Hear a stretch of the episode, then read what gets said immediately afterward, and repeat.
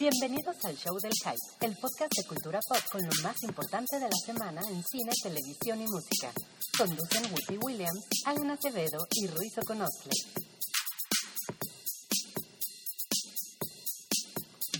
¿Qué tal amigos? Buenas noches. Esto es el podcast del Hype número 97. Yo soy Rui y me encuentro aquí solo. Sí, solo. No está Wookie, no está Alan, no está Cabri, todas las personas que alguna vez participaron en este podcast no están ya tampoco, ya ninguna de esas personas figura. Invitados especiales, no hay invitados especiales, nadie, nadie quiso participar el día de hoy. Ah, la verdad es que no invité a nadie. Y mm, eso me convierte pues un poco en el último sobreviviente de la Nostromo. Y me parece muy bien, me parece muy conveniente, ya que esta semana se estrena The Walking Dead, nuestra telenovela sobre el holocausto y el apocalipsis. Y ustedes saben, en The Walking Dead, pues el mundo se va quedando solo, porque los zombies se comen a todos, se comen a las personas, se comen a los animales y pues básicamente de eso se trata, de Walking Dead, en el fondo, de cómo el mundo se va quedando solo. Entonces creo que viene muy al caso que yo esté esta noche aquí transmitiendo no estoy transmitiendo nada, estoy grabando, pero suena padre decir transmitiendo. El podcast del hype, el podcast del hype número 97. Y pues vamos a empezar. Recuerden que ustedes pueden seguir al hype en elhype.com, ese es nuestro sitio, ese es nuestro blog. Hype se escribe con tres en vez de e, al final porque somos muy creativos. Ponen un 3 y después ponen .com. También estamos en Twitter, arroba hype, se escribe igual. En Facebook, arroba hype. No tenemos Instagram, Básicamente eso es todo lo que tienen que saber.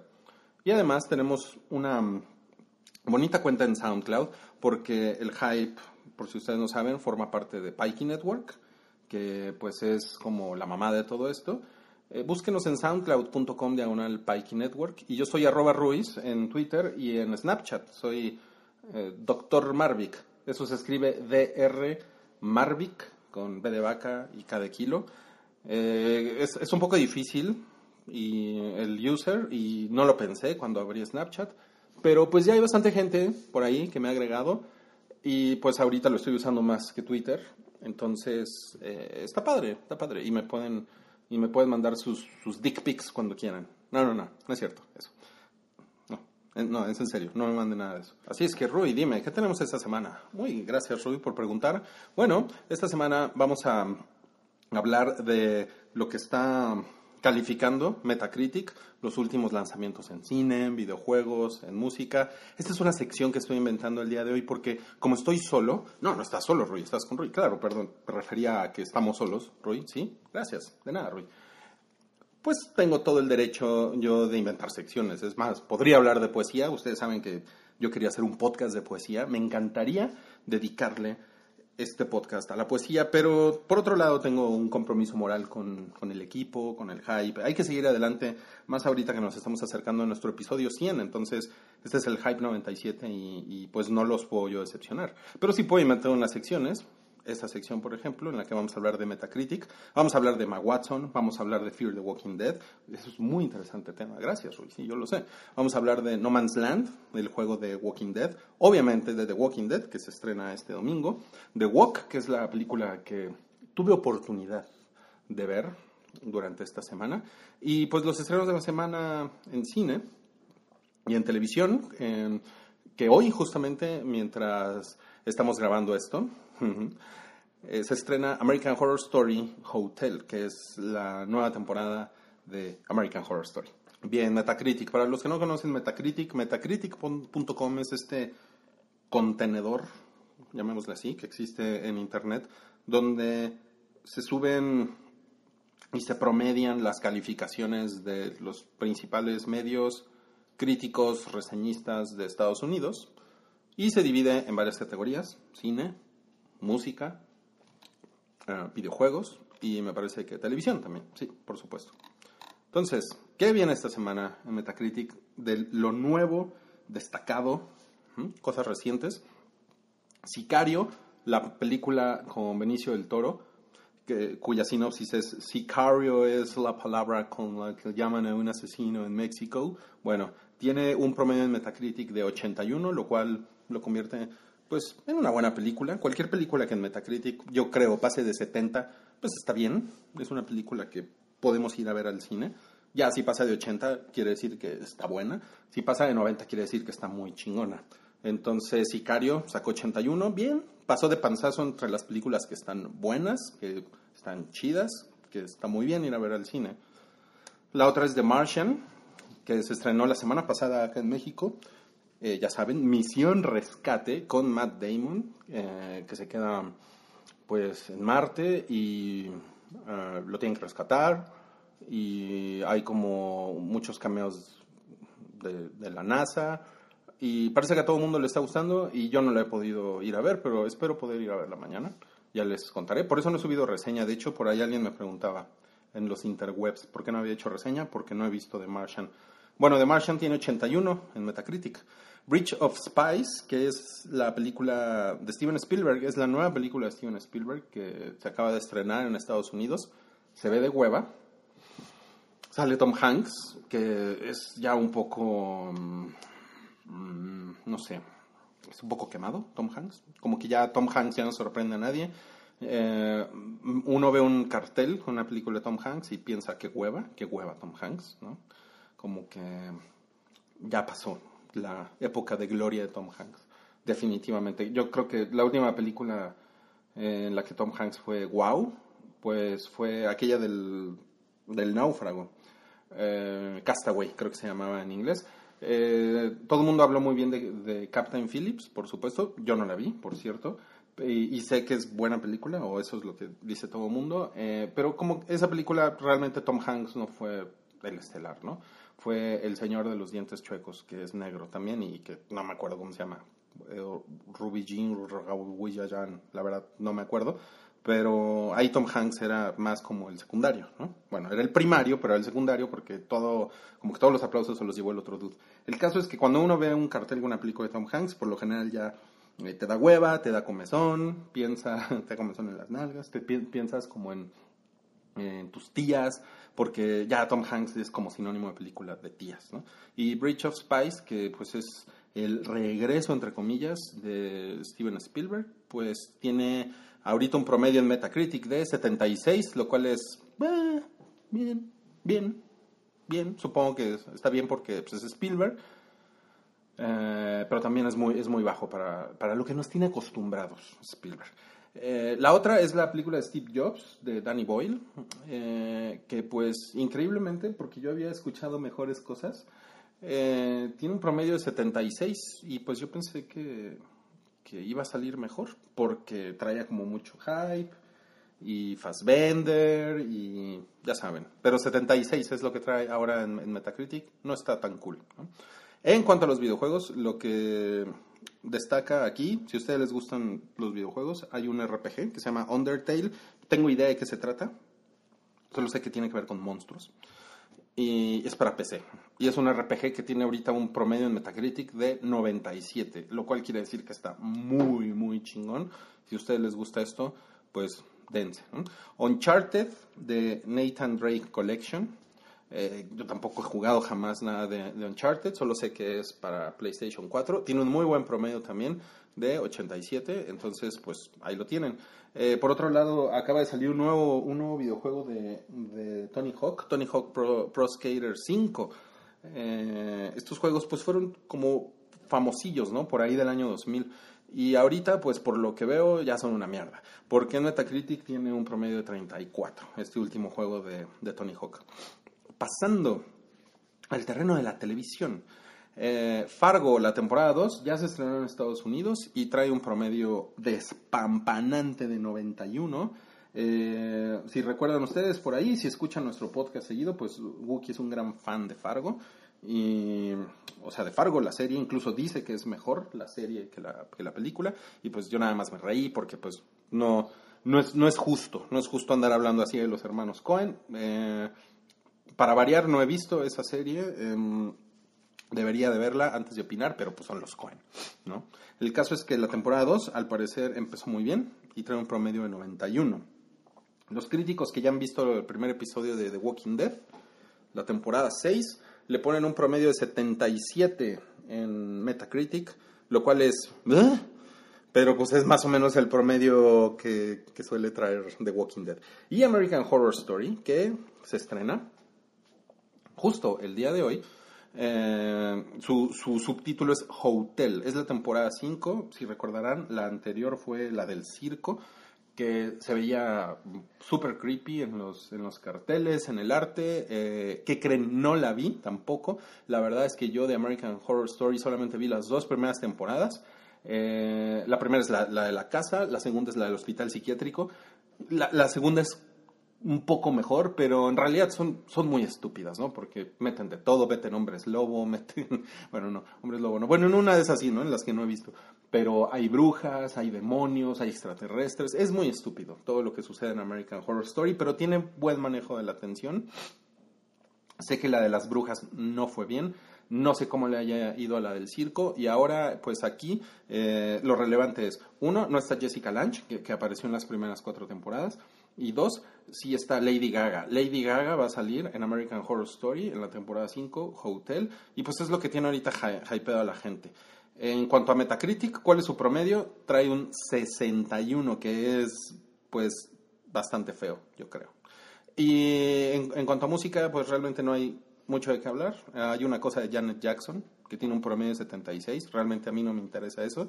Hay un nuevo disco de Editors, que era una banda padre hace 10 años. Ahorita, pues no tengo idea. Y trae un promedio de 65, lo cual no lo vuelve tampoco algo recomendable. Muy bien. Lo otro que sucedió en el internet eh, el día de hoy, eh, y particularmente en Twitter, están vueltos locos en Twitter porque. Mm, The Mirror, que es este diario británico súper serio, súper, súper serio. Es del tipo de periódicos que hablan de chismes, que le dan dinero a paparazzi para acosar celebridades.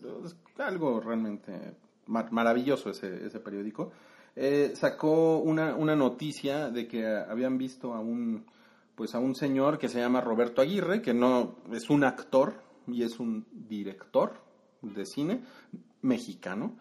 Eh, él tiene 27 años, no es precisamente una celebridad del tamaño, no sé, de un Diego Luna, por ejemplo, que es como siempre nuestra, nuestra referencia. Em, y lo vieron, pues como muy pegadito y desayunando por ahí con Emma Watson. Y entonces de inmediato la prensa mexicana, eh, baluartes de la prensa mexicana como quién, como sopitas, pues se lanzaron, Fernanda Familiar también, eh, se lanzaron a poner tweets, posts, información súper verificada, por supuesto, de que un mexicano anda ya con Emma Watson. ¿no? Y bueno, probablemente si anden o se estén dando, ¿no? Eso no lo sabemos y, y es problema de ellos, si es que lo hacen. Eh, pero pues ya saben, aquí es como, no mames, un mexicano anda con Emma Watson, puta, no lo puedo creer. ¿no? Entonces, eh, Twitter, que pues es una red social que se caracteriza porque está llena de comediantes, eh, y sobre todo mucha gente que no es comediante, pero que se dedica a la comedia, em, pues ya, ya está haciendo miles de chistes y por supuesto eh, más gente está robándose esos chistes y los está volviendo a poner, lo cual vuelve a Twitter en una cosa asquerosa y completamente, eh, pues, puta, molesta, ¿no? Eh, pero bueno, si a ustedes les gusta Twitter, pues saben que también hay trucos para mantenerse lejos de esas cosas, ¿no? Entonces, em, pues hay unas fotos que publicó The Mirror de Emma Watson que no se ve nada bien en las fotos, la verdad. Soné al Wookiee, pero pues es, la verdad que les digo. Eh, se ve, se ve con, con, una, sale con una falda azul, eh, Super X, y sale sin maquillaje, y sale con un como, como suétercito blanco con la manga que le llega como a medio dedo. y este señor Roberto Aguirre, pues sale con una, una playera que dice rock y una, y una gorra y se ve buena onda el güey, se ve buena onda. Y pues ellos dos están así como, él está con su iPhone y están caminando en la calle y se ve que están platicando. Ella trae así como una, como una, bol, una bolsa blanca de papel, así como, es como, como una, la bolsa de los churros, ¿no? Como que pasaron a comprar churros, ¿no? Después del desayuno o una cosa así. Y pues en Twitter están poniendo cosas así. Les, les voy a leer algunos tweets random que me encontré por ahí. Eh, Oye, EPN, ¿a qué hora vas a felicitar al mexicano Roberto Aguirre por ser el novio de Emma Watson? Orgullo nacional. Muy bien. Eh, si Roberto Aguirre pudo conquistar a Emma Watson siendo mexicano, ¿qué esperas para darme tu WhatsApp, Ariana Grande? Eh, Súper creativos, ¿no? Este es, este es muy bueno. Este es alburero. Y dice así. Mi patronus tiene forma de guajolote, chiquitita. Roberto Aguirre ligando con Emma Watson. Eh, ¿Qué tal? Como verán, lo- los mexicanos están vueltos locos en Twitter ahorita. ¿Qué esperas EPN para quitar al gordo de Diego Rivera de los billetes de 500 pesos y poner al crack Roberto Aguirre, novio de Emma Watson? Ya es crack, ¿no? Quiten al ángel y pongan la estatua de Roberto Aguirre con Emma Watson. Y pues así, así como siempre, pues Twitter da algo de qué hablar. Y aunque pues no se ha confirmado, no me he metido al Twitter de Emma Watson, supongo que no va a decir nada. Eh, pues ya todo México los hace novios y como les decía, si son novios, pues qué chingón, porque es padre que la gente se haga novia de la gente.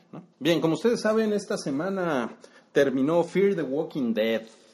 Eh, esta primera temporada del spin-off de The Walking Dead, que consistió en solo seis episodios. Um, realmente había muchas expectativas, dejó a algunas personas con esa sensación. Algunos otros, yo creo que los más fans, sí dijeron, ¡uh! Super cool, les pareció muy bien Fear the Walking Dead.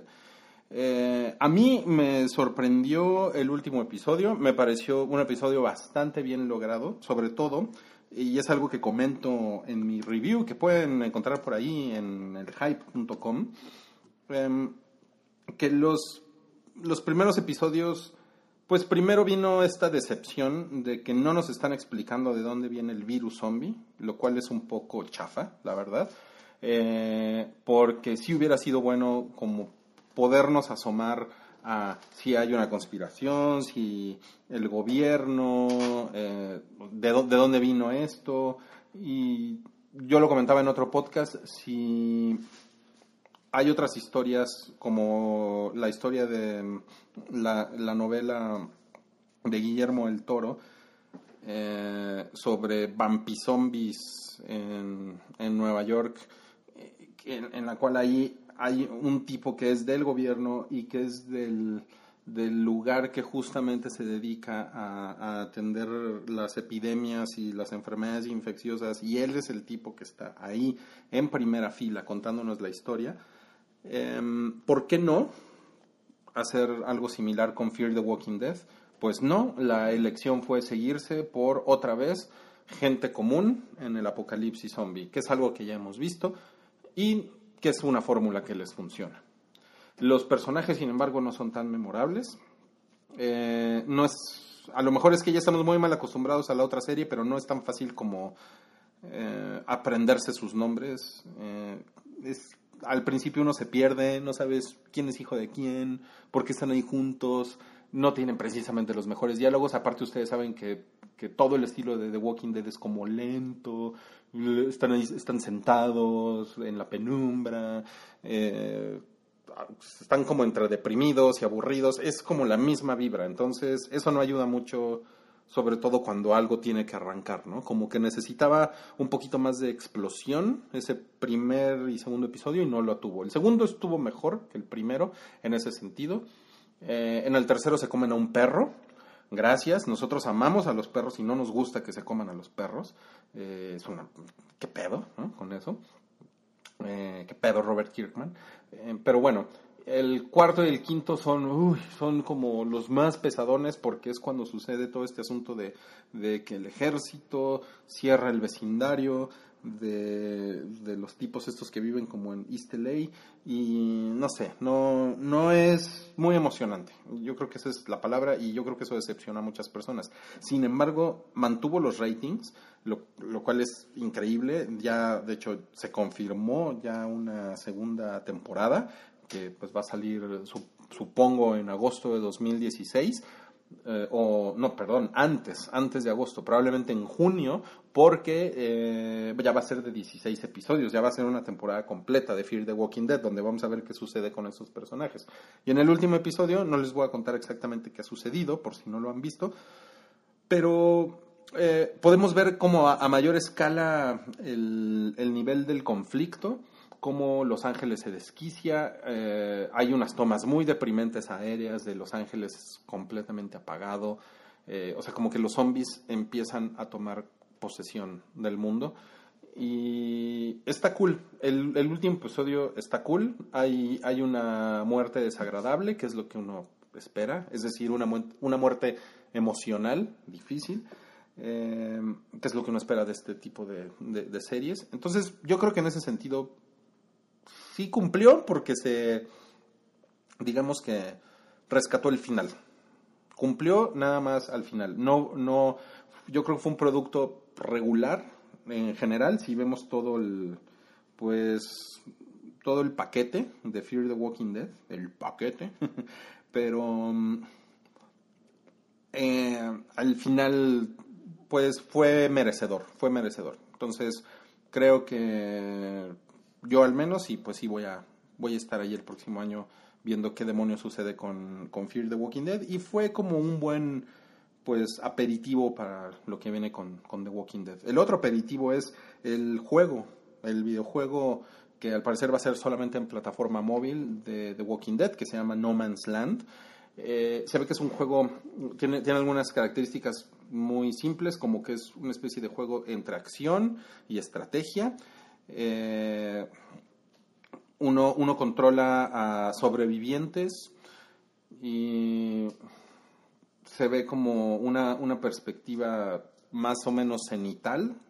Eh, les digo, hay, un, hay como un, o sea, se ve que es como un poco, no sé, mashing buttons, como estar madreando zombies, pero también tomando decisiones de a dónde ir, eh, si acá hay agua, si acá hay armas, si allá hay otros sobrevivientes, incluso trae un mapa como de, como de Mario Bros. World, Mario World, así como de, eh, ya saben, está Terminus, está La Cañada, ¿no? está el Oxo, o sea, uno se puede ir como moviendo en diferentes lugares y todo es en el bosquecito mágico de Walking Dead, o sea, como tipo el estado de Georgia, Kentucky, esos lugares, ¿no? Em, que pues son los lugares que les ha funcionado a la serie de, de la cual la gente es fan. Lo otro es que eh, aparece Daryl Dixon, Daryl que es como el tipo que todas las chicas aman en, The Walking Dead, eh, aunque está todo chorreado y seguro huele a cola, pero no importa. A las viejas les gusta. Y él, eh, su personaje es como el que te entrena, en el, juego, es así como en tu tutorial, ¿no? Él es el que habla y te dice eh, cómo tirar la ballesta y cómo abrir las botellas de caguama y cómo limpiar tu chaleco con alitas de ángel y pues pura mamada, ¿no? Em, pero bueno, el caso es que Daryl anda ahorita, pues bueno, Norman Reedus, que es el actor que hace a Daryl, pues anda muy horny en Instagram, eh, promocionando todo lo que tiene que ver con No Man's Land, que es este juego eh, de, The Walking Dead que va a salir en unos cuantos días. Y pues a ver qué tal, ¿no? A ver qué tal, ya, ya, lo, ya lo probaremos y ya, y ya les, les contaremos. Los, los otros juegos de The Walking Dead al parecer son, son muy buenos, tienen muy buenos comentarios, que son estos juegos de de, tomar decisiones. Ni siquiera me acuerdo cómo se llama, ni qué compañía los hace. Yo me compré uno de Game of Thrones. La verdad es que me aburrió, porque pues, es, puro leer y pues nada más tomar decisiones de me hago amigo de este güey, eh, me muevo a la izquierda. Eh, o sea, es muy, la verdad, muy, muy de hueva. No es, no es lo mío, porque como todos ustedes saben, yo soy una persona de acción. Sin embargo, el platillo fuerte el paquete grande que todos estamos esperando para este fin de semana es The Walking Dead. Eh, hay mucha expectativa porque mm, The Walking Dead ha pasado por una transformación a lo largo de, ¿qué será? Las últimas dos temporadas, yo creo. Eh, después del, del, de toda la temporada del, del gobernador que fue pues polarizante, a mucha gente sí le gustó eh, la participación del, gobernador, pues, porque era un antagonista pues memorable, relativamente fuerte, importante, que le metió mucho sabor a la, serie, después de la segunda temporada que fue buenísima, que es la temporada de la granja, que, que para mí es, pues probablemente sigue siendo la mejor temporada, la segunda. Eh, el gobernador, pues sí, le dio variedad y le dio sabor. Eh, le dio sabor al caldo, Milik. Pero mm, no, mm, eh, no convenció a mucha gente. Yo me incluyo en- entre ellos. A mí el gobernador, la verdad, es que siempre me, me- siempre me cagó y me cagaron las decisiones que tomaban muchos personajes que tenían que ver con él, eh, particularmente, eh, ¿cómo, ¿cómo se llama la, la que se besaba con el gobernador? Andrea. Ah, Andrea, esa golfa maldita, que al final se la comen. Eh, que, ah, no, al final se mete un balazo y se suicida. Este, no se la comieron. Pero, por ejemplo, ella, ella era insoportable. Era un buen personaje. Sí me, sí me gustaba, pero era insoportable. Ya, ya ven que así soy, ¿no? Digo una cosa y luego digo otra y luego me contradigo. Pero ella, por ejemplo, tomaba unas decisiones súper estúpidas en torno al gobernador y no sé, como muy, muy, muy cuestionables las decisiones narrativas ahí. Y después vino la horrible temporada de eh, le cortan la cabeza a Herschel y los flashbacks del gobernador, que conoce a la nueva familia, la gripa en la, en la cárcel, toda esa temporada es horrible, sobre todo la primera parte de, de esa temporada. La segunda parte mejora un poco, pero tampoco es espectacular, es toda, todo el, camino a el camino a Terminus. Eh, hay un episodio, pues, memorable ahí, sí, que es el, que es el de las niñas, la, hermanita, la hermanita loca y, y que mata a la... No, una, una, una cosa horrible. Es, ese episodio es una cosa horrible y es un es súper deprimente. Em, no, no voy a decir más cosas porque luego me empiezan a decir que hay spoilers y que pinche Rui y no sé qué más. Ok, no voy a decir más. Pero mejoró un poquito esa cuarta temporada, pero no fue realmente una buena temporada. Ahí sí no, ahí sí no se salvó. Como decía ahorita en Fear the Walking Dead, que el último episodio como que salva todo, no, aquí no, no aquí no se salvó ni madres. Eh, la verdad es que fue una muy buena temporada y yo creo que mucha gente se decepcionó bastante de, de The Walking Dead. Ahora, a mí me gustaría decirles, ah, pues mucha gente ya, ya se fue, ¿no? O sea, per- perdieron fans, ¿no? Y pues a lo mejor perdieron algunos fans, pero llegó muchísima gente porque The Walking Dead año tras año sube sus ratings, cada vez más gente lo ve y se nota, ¿no? En, por ejemplo, en Comic Con, eh, el, el pasado verano, The Walking Dead fue pues estelar, tuvo, tuvo, una, tuvo una participación muy fuerte, estrenaron un tráiler eh, grande, eh, ahora con Fear the Walking Dead, con los cortos de, asociados con Fear the Walking Dead, que es, es del, del vuelo 462, que por cierto, búsquenlo, ya está por ahí subtitulado en, en, en las interwebs, no por AMC, porque AMC tiene, tiene bloqueado el, el territorio de Latinoamérica, pinches culeros, pero sí pueden buscar, pueden buscar ese, el primer corto, que no se entiende absolutamente nada, que es un tipo en un avión que está hablando con su mamá. Eh, pero bueno, es como la primera parte de un rompecabezas de 16 piezas, van a ser 16 cortos, más o menos de minuto y medio, y ahorita esos están, están como webisodes en el internet, les digo, búsquenlos, ya hay locos por ahí que los subieron subtitulados. Entonces tenemos eso, más Fear the Walking Dead, más No Man's Land.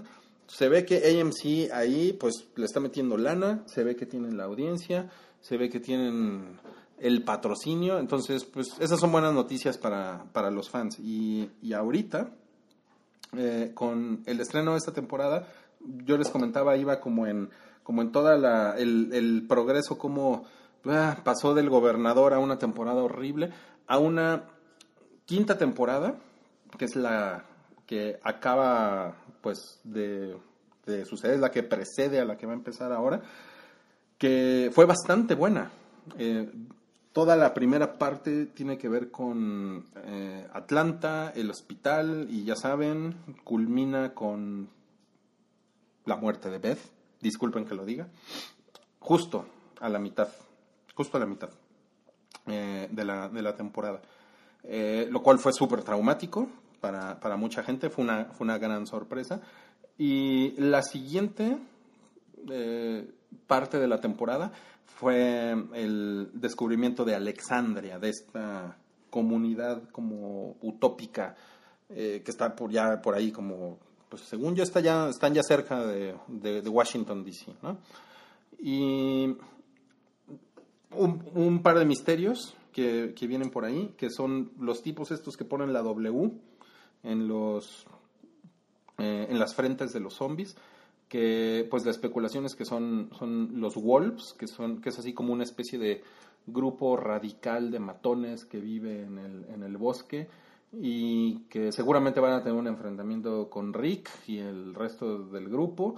Entonces ahí va a haber mucha sangre, va a haber mucho drama y esos tipos están locos pudimos ver un poco de ellos en el último episodio de la, de la quinta temporada. Eh, y hay mucha expectativa porque son muy malos esos güeyes. la otra es el regreso de Morgan, que es este personaje que ha sido como recurrente en, en, por lo menos en un par de, de, temporadas. Ustedes recordarán, Morgan es este negro que tiene un hijo y que aparece en la... que el hijo le da un palazo a Rick en el primer episodio de todo Walking Dead. En el primer episodio ahí sale Morgan. Y ahora Morgan es como este personaje importante para el regreso de, Walking Dead en la sexta temporada.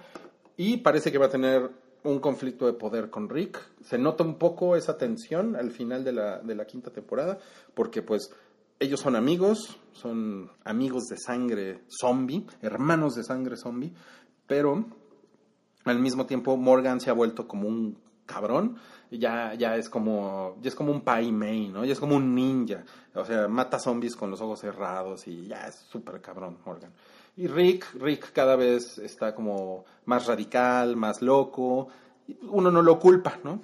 Pues le han pasado cosas horribles. Em, pero Rick pues prácticamente ya se siente pues, la mamá de los pollitos, ¿no?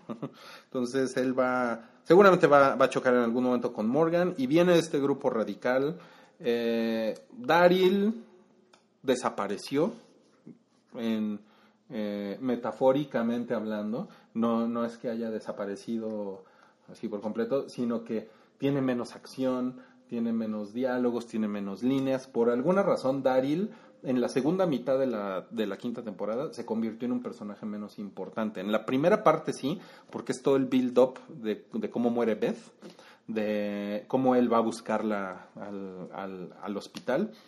Y no sabemos qué vaya a pasar ahí. Ahora, si Daryl ya está saliendo en un videojuego, porque evidentemente Daryl es el personaje más popular y pues que todo el mundo ama en, el universo de, The Walking Dead, yo creo que no lo van a matar en esta temporada. Yo creo que Daryl, yo creo que él, él va a sobrevivir y seguramente si, bueno, digo, si lo, si lo mataran, bueno, yo creo que se lanzaría una horda zombie de 500 mil viejas a las oficinas de AMC a quemarlo, porque pues, les, les digo, les encanta el chorreado ese, les encanta, ¿no? Y aunque no se ha bañado en dos años, les vale madres, ¿no? Imagino las costras que ha de tener en el tilín, ¿no? Daryl, guacala. Bueno, y...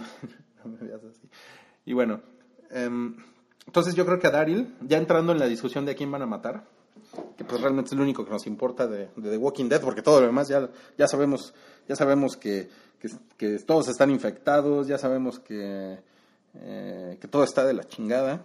Lo único que importa es quién se va a morir, ¿no? Entonces, Daryl, yo lo veo difícil. Eh, Carol, Carol, yo siento que ella está en peligro de morir en esta temporada. Como que Carol también ha tenido, puta, ha tenido un gran desarrollo de ser la mujer que el marido le pegaba en la primera temporada y era como toda sumisa hasta ya ser así como esta señora toda creepy que hace galletitas en la quinta temporada, que no sabemos qué tienen esas galletitas. Entonces, em, está muy bien, como que es un personaje que ya dio bastante y si la mataran es un personaje querido, yo creo que sería un shock. Entonces, para mí Carol está ahí, está ahí como una, una posibilidad. Carl, no creo, yo creo que a Carl se lo van a echar en la séptima temporada Yo creo que es muy pronto todavía para, para, eh, para que suceda algo ahí. Lo que sí es que seguramente Carl va a tener este romance con la... Va a tener su primera novia, su primer amor. Se va a dar su primer beso con, con la niña esta que anda por ahí en, en, en, Alexandria. Eh, es una rarita, sí. Y, mm, ¿A quién más pueden matar? Bueno, allá hay otros personajes así que, pues, que seguramente se, se van a poder echar. Eh, yo creo que a Glenn no, todavía no, porque además, eh, como ustedes saben, está el villano este súper, súper culero del cómic, que hay también un rumor por ahí, que ya comentamos en uno de los episodios anteriores del hype, hay rumores de que este personaje, que no me acuerdo cómo se llama, pero busquen el podcast ese en el que hablamos de él, hay rumores de que él podría aparecer en esta sexta temporada. Entonces, no sé si vaya a aparecer en la primera mitad o se lo van a guardar para el mid-season. Y la segunda mitad de la sexta temporada va a aparecer este super villano del cómic que es muy carismático y que él es el que, disculpen el spoiler, pero si yo no he leído el cómic y ya me enteré de esto, seguramente ustedes también se han enterado de esto. Él es el que mata a Glenn. Entonces, en el cómic matan a Glenn, pero ustedes saben que muchas veces eh, lo que, está lo que está sucediendo con The Walking Dead no es necesariamente lo que sucede en el cómic. Entonces eso no quiere decir que vayan a matar a Glenn. Puede ser que lo maten o que no. Pero Glenn no lo veo eh, pues muerto para esta temporada. Yo creo que también él es un candidato para la siguiente temporada, para la 7. Y pues Maggie, a Maggie no me la toquen porque Maggie es mi novia. Y, ahora que lo pienso, em, pues Maggie es otra candidata para que, para que, para que la maten, porque, pues, miren, si yo fuera guionista de The Walking Dead, diría, pues, pues, no estaría mal, ¿no? No estaría mal echarme a Maggie, así como, como se echaron a Beth la, la temporada anterior, y así se cierra el ciclo de los habitantes de la granja, que, pues, la única que queda de la granja es, es Maggie, eh, tristemente. La granja comenzó en la temporada 2, y pues terminaría pues este ciclo en la temporada 6. Eso pondría a Glenn en una, en una gran depresión y pues le da posibilidades al personaje, ya sea que salga adelante o pues que a Glenn también se lo echen al plato, pero hasta la temporada 7.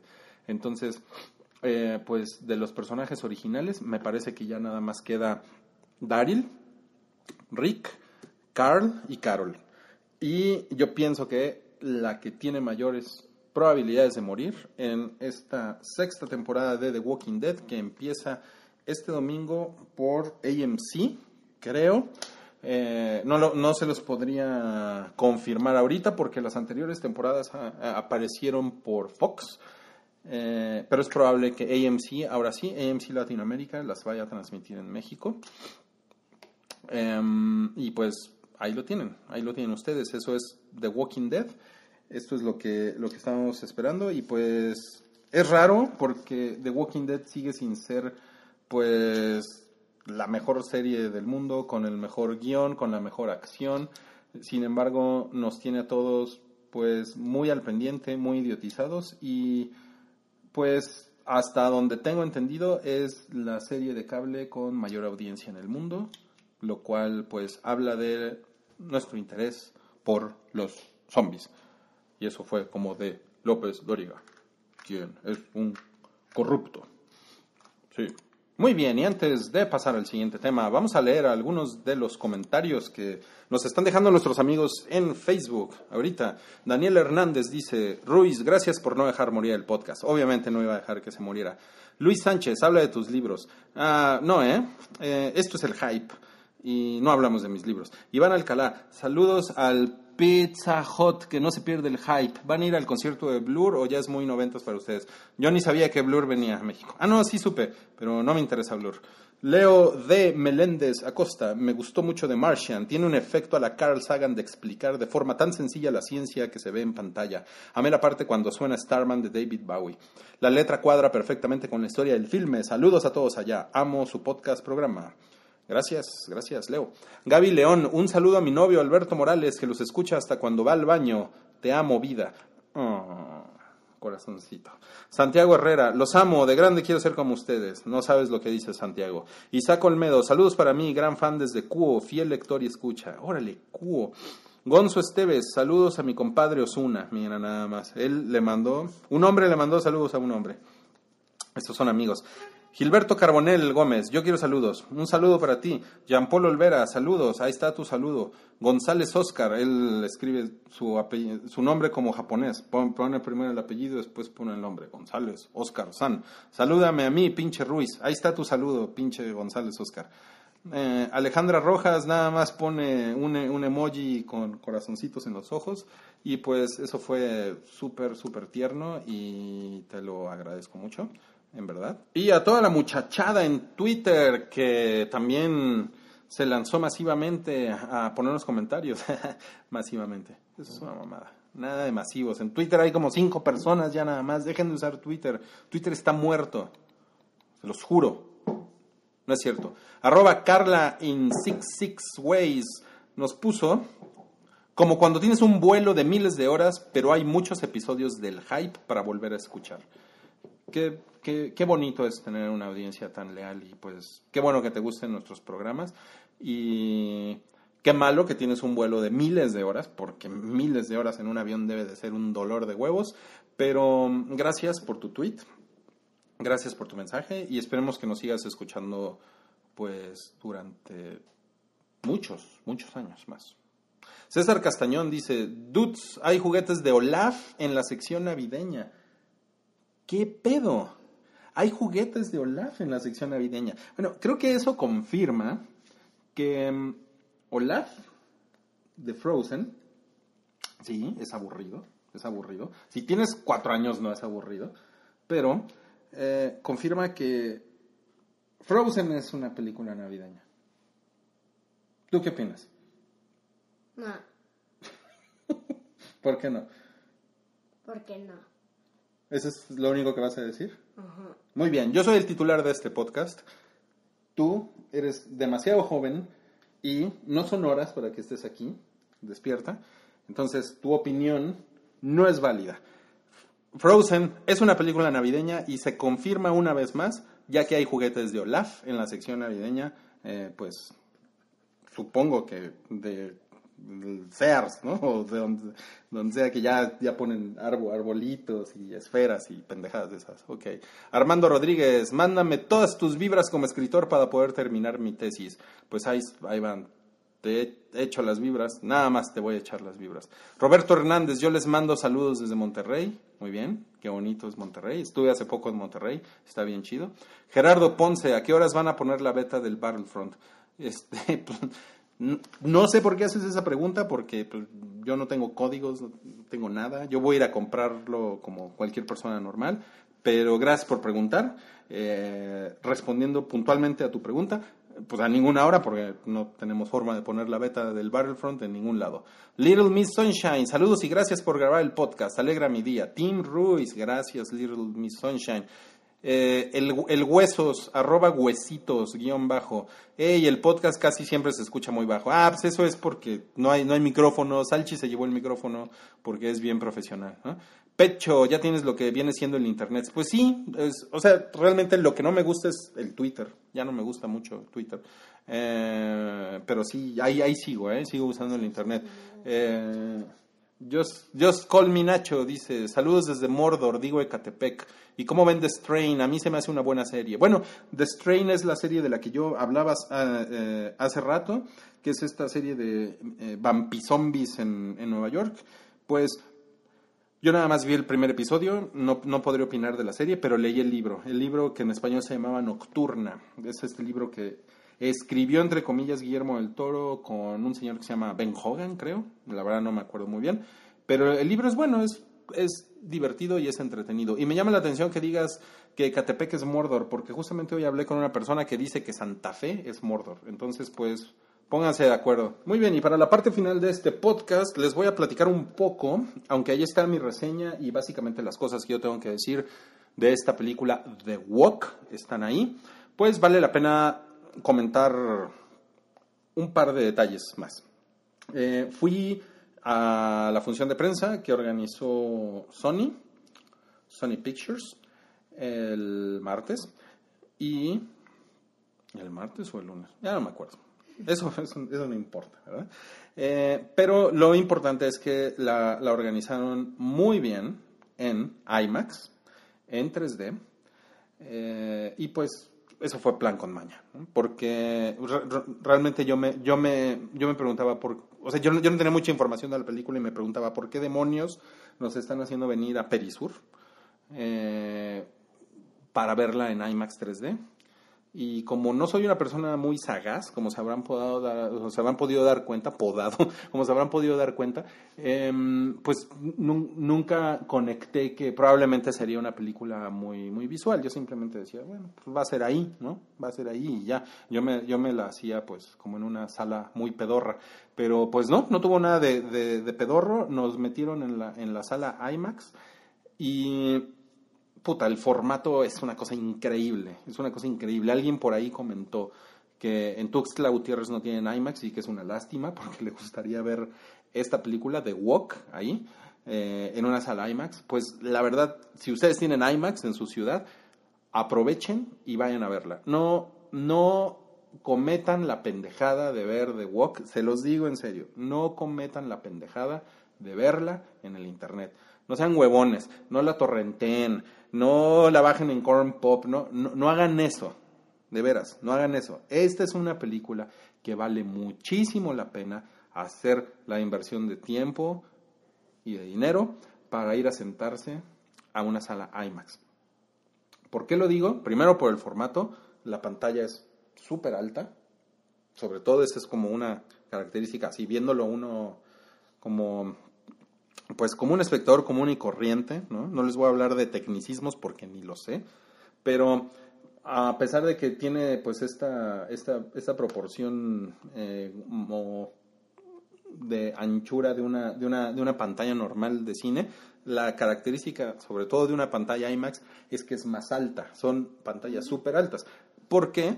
Porque eh, se graban en un formato de 70 milímetros. No he investigado en internet, pero tengo la sensación de que muy buena parte de The Walk sí se grabó especialmente para IMAX. Está como pensada para el formato. Las tomas son una cabronada. Son una cabronada.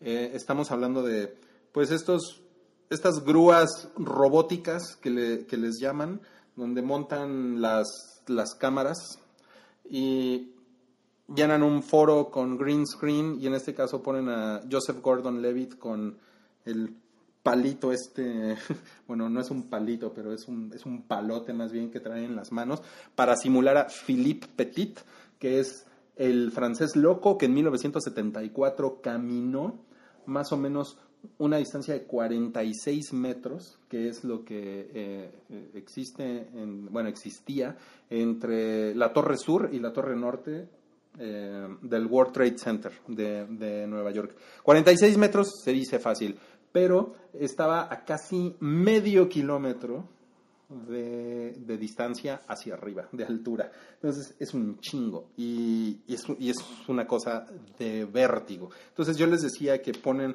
ponen estas, esta, estas grúas robóticas con, esta, con estas cámaras, son unos movimientos de cámara que una persona, un camarógrafo no puede hacer, son movimientos de cámara que están pues programados, que están controlados por computadora y se mueve de una manera increíble, realmente increíble. Y lo, lo, lo que logran, a mí, a mí me dio, digo, me dio mucho vértigo, por, pero porque aparte yo soy una persona que sufre de vértigo, pero me, me, dio la sensación de que se estaba haciendo un tipo de cinematografía tan dinámica y con tanto movimiento como lo que vimos hace un par de años con Gravity. Si ustedes recuerdan, Gravity justamente utiliza este, em, digamos que este em, vacío de los astronautas flotando en la órbita terrestre para lograr tomas imposibles, para lograr movimientos circulares, la cámara está arriba, de repente está abajo, se mueve con muchísima facilidad a los lados de los astronautas. Digo, eso independientemente de cómo lograron los, pues, los efectos de, de gravedad cero, simplemente estoy hablando de los emplazamientos de cámara. Y Gravity fue una cosa increíble. Yo también pude verla en IMAX la primera vez que la vi es una cosa era una cosa increíble la sensación de inmersión de estar como en la negrura, en el vacío del, del cine, viendo al astronauta y la cámara moviéndose como loca por todos lados. Es una cosa increíble. Y eso es, eso es algo que da IMAX.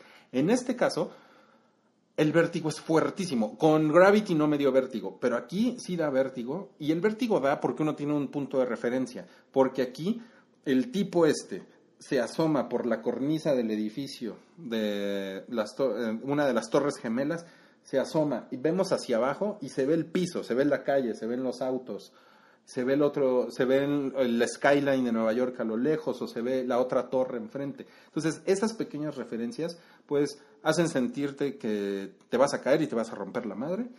Y, es, y, es, y es una cosa, es una cosa, es una cosa increíble cómo utilizan esos movimientos de cámara para, para producir esos efectos. Entonces, nada, nada más por eso vale muchísimo la pena que ustedes la vayan a ver al cine. Las otras razones para ver The Walk son la actuación de Joseph Gordon-Levitt es muy encantadora. No podría decir que es muy buena.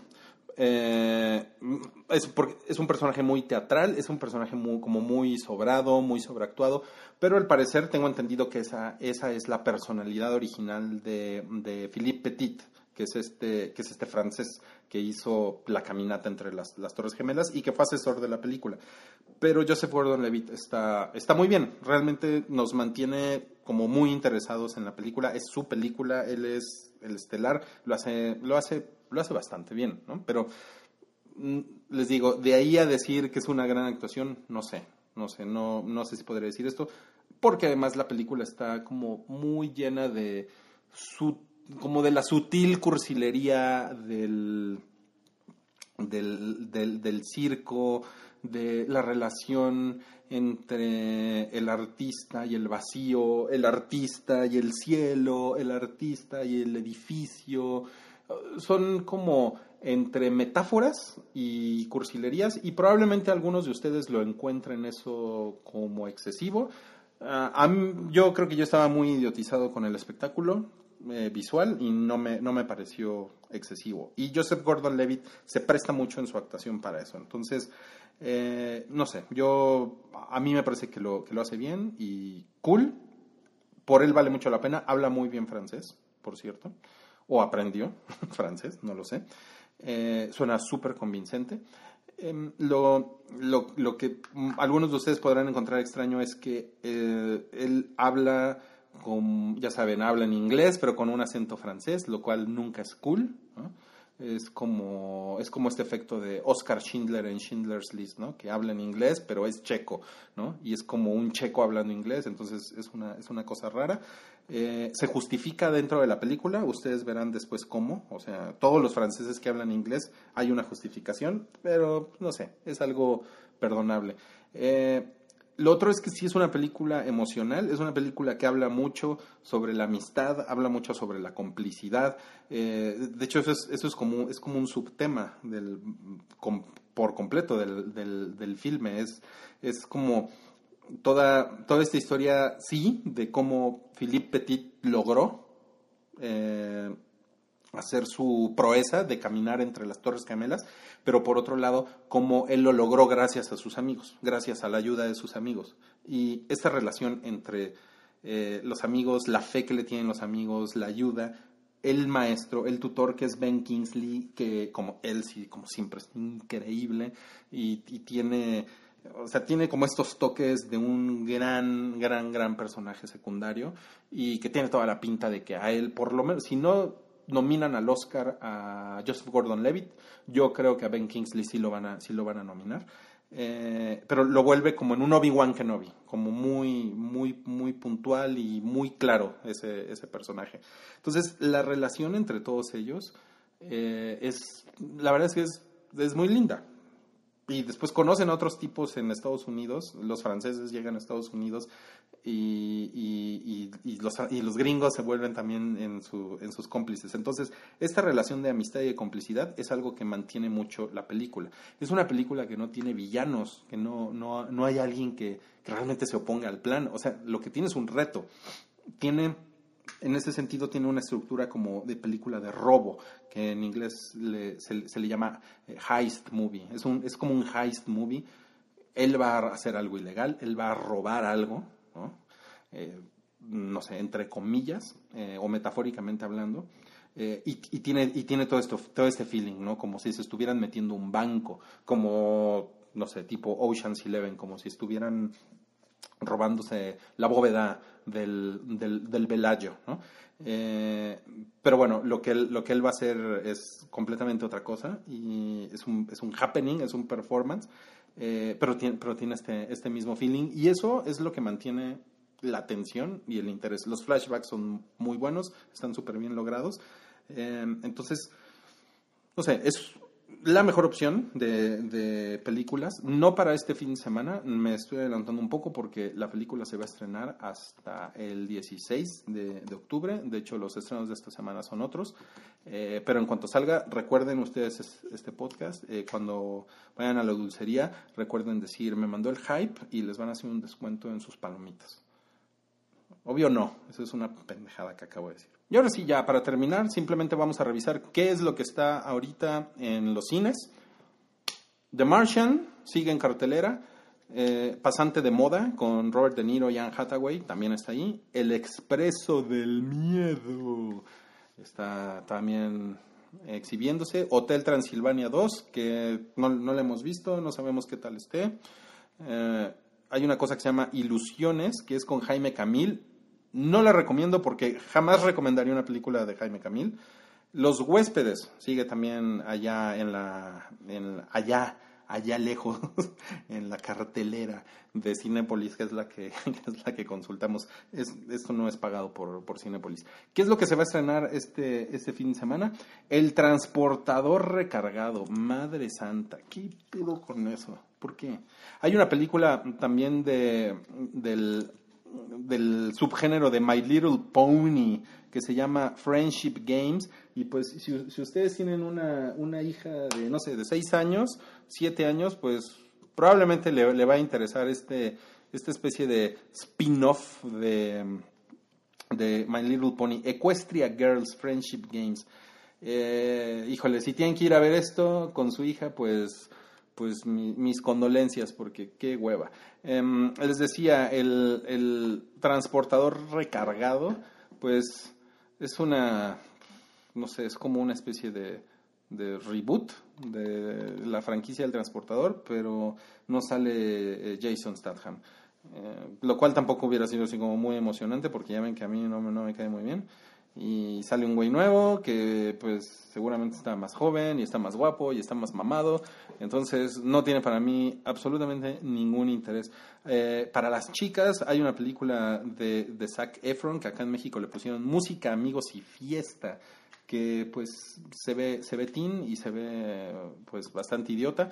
Eh, así como no recomendaría nunca una película de Jaime Camil tampoco jamás recomendaría una película de Zac Efron. La verdad discúlpenme y pues nada, la, la, la película eh, que probablemente si ustedes son hipsters y son medio mamones, les puede interesar este fin de semana, es eh, Straight Outta Compton, que es este documental hip hopero sobre NWA. Mm.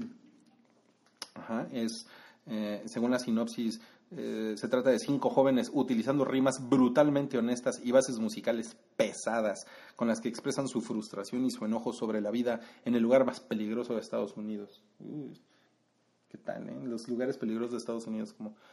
O sea, que no han venido para acá. Pero bueno, acá en México le pusieron letras explícitas. Y pues ustedes saben que en Estados Unidos fue una locura, fue una locura esta, esta, esta película. El estreno se llevó el primer lugar en, en, taquilla en el fin de semana en el que en el que apareció.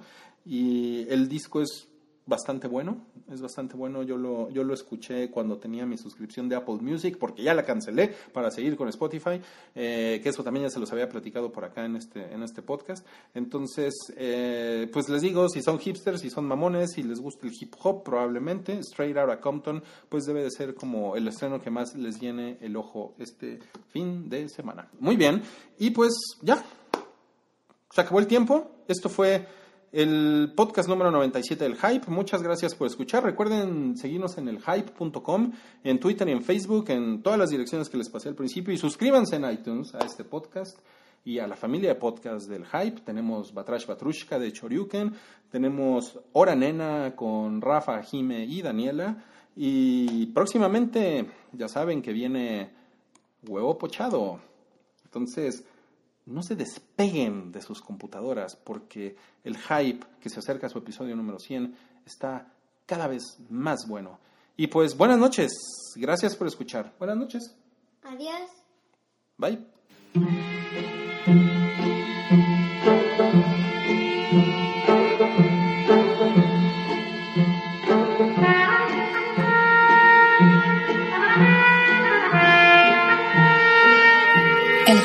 Podcast de Pikey Network. Conoce más en pikey.org.